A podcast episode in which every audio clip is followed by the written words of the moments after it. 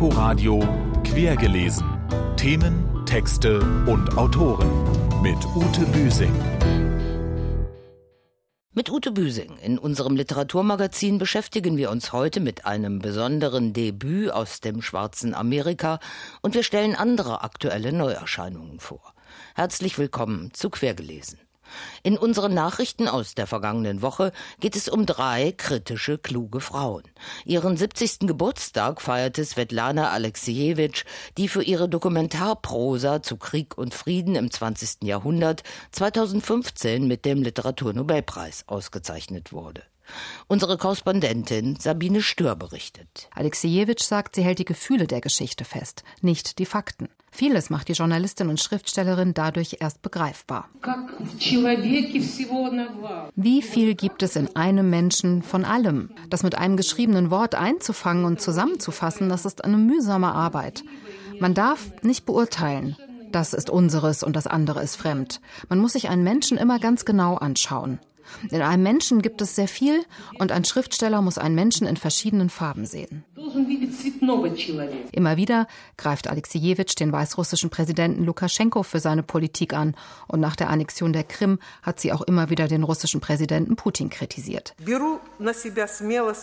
Ich wage zu behaupten, dass wir unsere Chance in den 90er Jahren verpasst haben. Die Russen sind jetzt im Krieg gegen die Ukrainer, die russischen Flugzeuge werfen Bomben auf Syrien. Die Zeit der Hoffnung ist gegangen. Jetzt Jetzt ist die Zeit der Angst. Vor 70 Jahren kam Svetlana Alexejewitsch im Westen der Ukraine zur Welt. Die war damals Sowjetrepublik. Ihr Vater war Weißrusse. Mehr als zehn Familienmitglieder verlor sie durch Krieg und Lager. Ihr erstes Buch schrieb sie 1976. Wegen der darin enthaltenen Kritik an der sowjetischen Regierung kam es nicht zur Veröffentlichung. Und bis zum nächsten Buch dauerte es dann fast 20 Jahre. Neben ihren Büchern hat Alexejewitsch auch Theaterstücke und Drehbücher verfasst. Und nach Jahren im Exil kehrte sie 2011 2011 wieder nach Minsk zurück und lebt jetzt in einem Dorf in der Nähe der Hauptstadt. In Alexejewitschs Heimat Weißrussland sind ihre inzwischen in 30 Sprachen übersetzten Bücher wie die postsowjetische Bestandsaufnahme Second-Hand-Zeit Leben auf den Trümmern des Sozialismus nicht offiziell erhältlich. Aber bei uns, in den Verlagen Aufbau und Hansa Berlin. Mut, Verstand, Leidenschaft, die hat auch die in Frankfurt als Tochter türkisch-marokkanischer Eltern aufgewachsene Suat McKennet. Die 40-jährige Kriegs- und Krisenreporterin wurde mit dem Ludwig-Börne-Preis ausgezeichnet.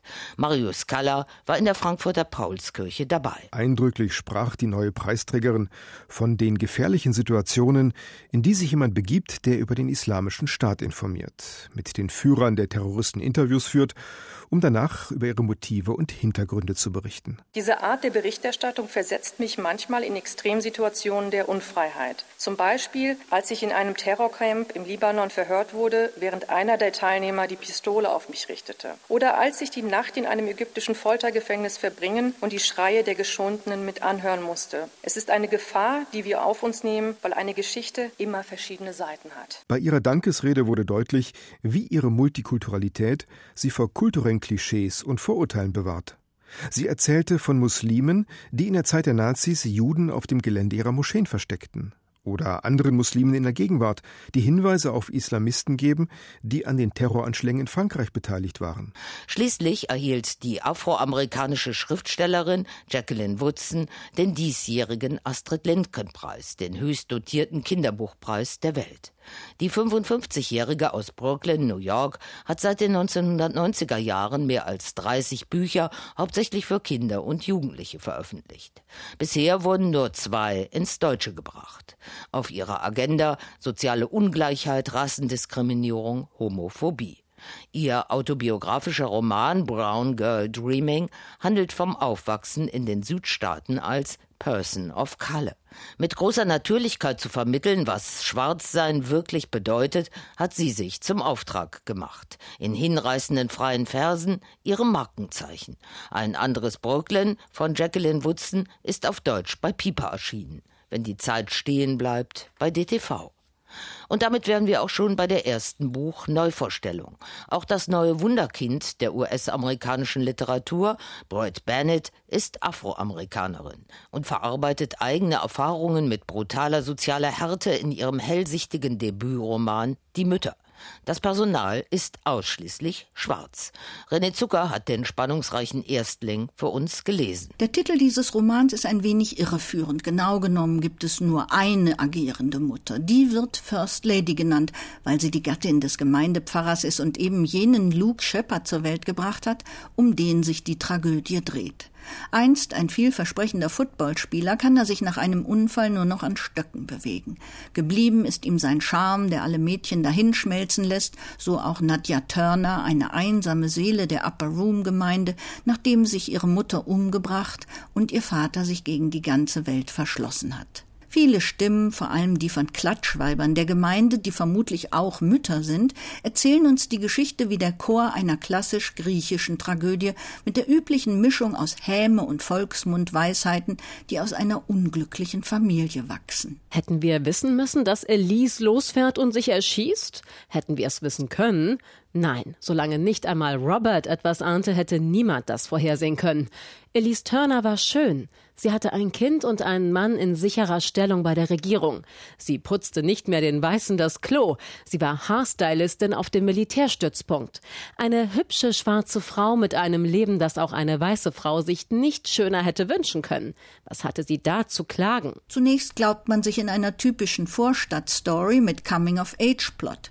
Ist es natürlich auch, nur dass man sich während des Lesens bei einem überraschten Gefühl ertappt, wenn man versteht, dass es sich um eine schwarze Geschichte handelt, die außer den üblichen Problemen des Lebens eben auch noch die Bürde der dunklen Hautfarbe mit sich trägt.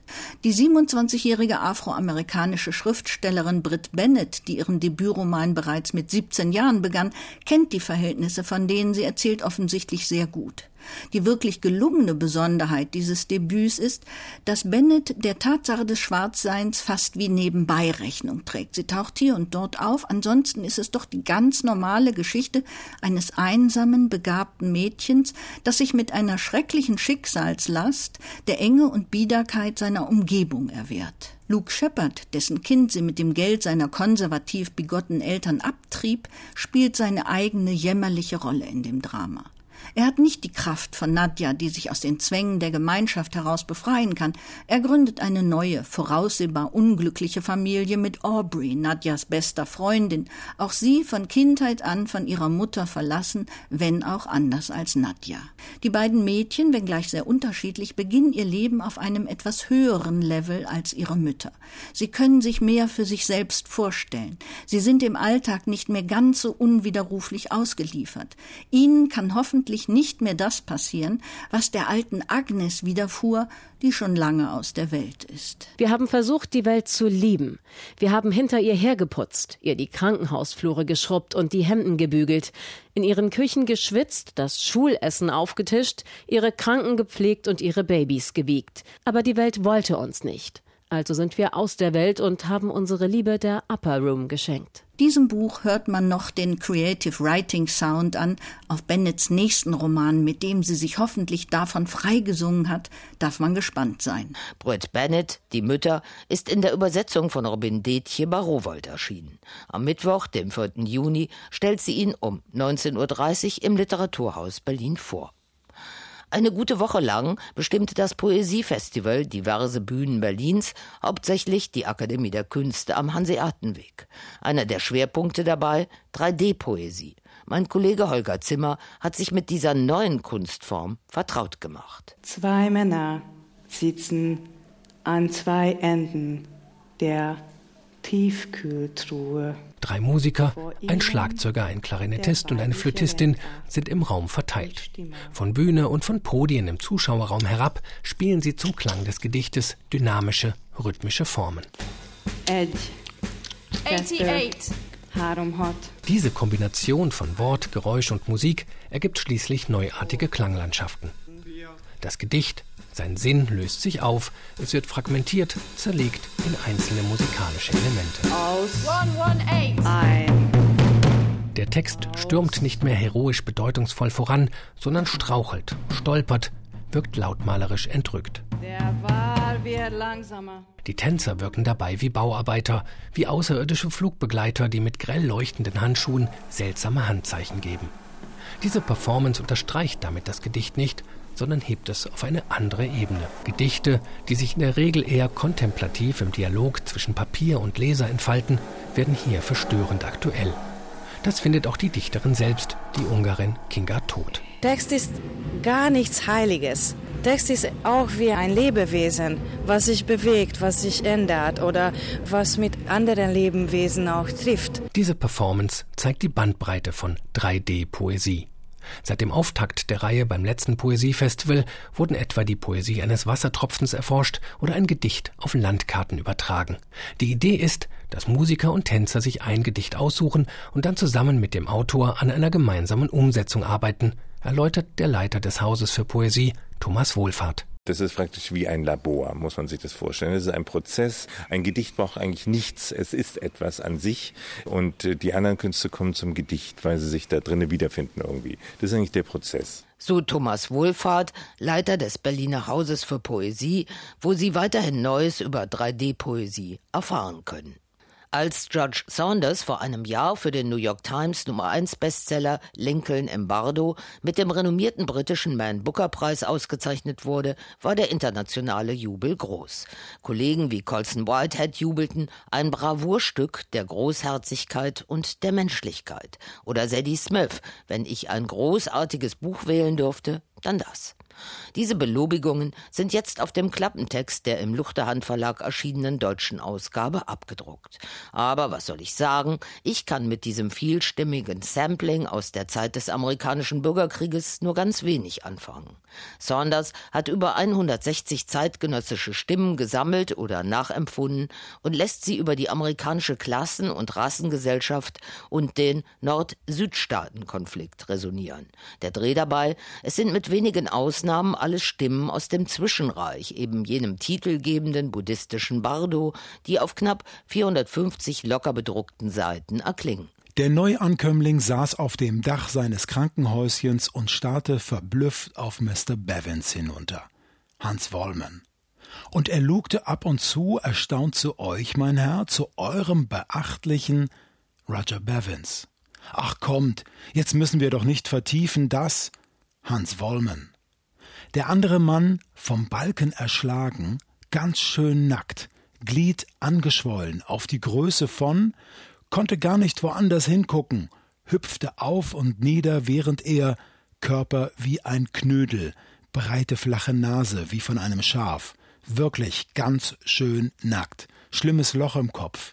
Wie kann er bloß herumlaufen und reden, wenn er so einen schlimmen Willie Lincoln. Konkret, US-Präsident Abraham Lincoln betrauert auf dem Friedhof seinen an Typhus gestorbenen elfjährigen Sohn Willie. Er steigt zu ihm in die Grabkammer herab, dabei beobachtet von Boilly selbst und den anderen Toten, die sich immer noch Hoffnung auf Wiederauferstehung machen. Im Mittelpunkt stehen ein Mann, der Männer liebt und deshalb aus dem Leben schied, ein älterer Mann, der, als er endlich seine Geliebte erobern wollte, von einem Balken erschlagen wurde und jetzt mit irrigiertem Glied im Zwischenreich herumläuft, und ein seherischer Referent. Sie langweilen sich furchtbar und geben darüber Auskunft aber auch die per Copy- und Paste-Verfahren eingefügten Buchzitate über Lincoln und seine Gesellschaft und Gesellschaften langweilen mich zumindest. Ich bin nicht reingekommen in den sehr speziellen Sound dieses Zeitgemäldes, das als gespenstische Komödie daherkommt. George Saunders Lincoln im Bardo ist in der Übersetzung von Frank Heibert bei Luchterhand erschienen. Veranstaltungshinweise. Wie war das nochmal mit links und rechts? In Zeiten der AfD laden sich die alten Kampfbegriffe mit neuer Bedeutung auf. Wie es die Linken mit Verlagen im Rechtsruck halten, wird bei den 16. Linken Buchtagen Berlin diskutiert. Heute noch ab 12 Uhr im Mehringhof.